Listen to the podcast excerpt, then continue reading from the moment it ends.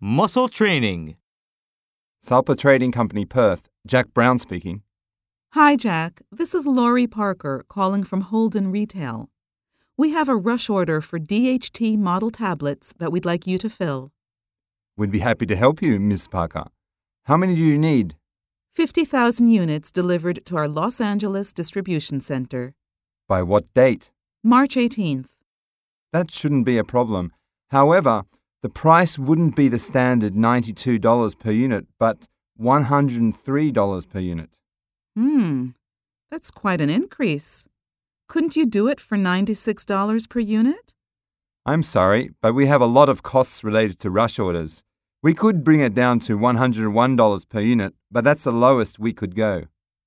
All right, we'll take them at that price. Then your total would be $5.05 million, excluding shipping and taxes, and with payment due prior to release of the goods to your company.